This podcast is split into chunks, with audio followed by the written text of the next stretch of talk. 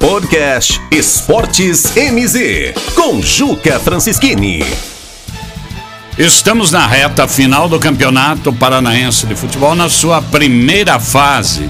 E o Operário deu passos importantes e está praticamente classificado já para o mata-mata. Vai liderando o campeonato, mas ontem o Operário Ferroviário não se ouve bem, acabou perdendo para o Toledo, teve um jogador expulso na partida de ontem, lá no 14 de dezembro.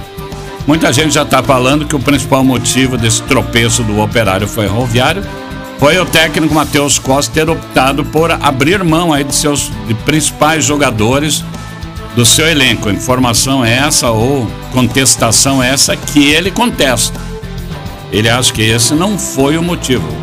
O motivo foi o Operário não ter feito uma boa partida, mas a argumentação do técnico Matheus Costa é de que ele não queria correr o risco de uma lesão e perder jogadores importantes do Operário Ferroviário para a fase importante do campeonato, que é a fase do mata-mata, que começa daqui a três rodadas. Lembrando ainda que nessa primeira fase nós teremos aí o Operário Cianorte, Operário Clube Recreativo Cascavel aqui em Ponta Grossa e depois encerra com o Paraná lá na capital do estado. É claro que há uma pressão aí para que o operário se mantenha na liderança, mas a liderança aí que dificilmente será mantida pelo operário ferroviário já que seu seguidor mais próximo, Coritiba, está atrás apenas um ponto e tem duas partidas a menos. Tem a partida dessa segunda-feira contra o Futebol Clube Cascavel e tem também a partida contra o Atlético Paranaense, partida atrasada aí da sétima rodada do Campeonato Paranaense de Futebol.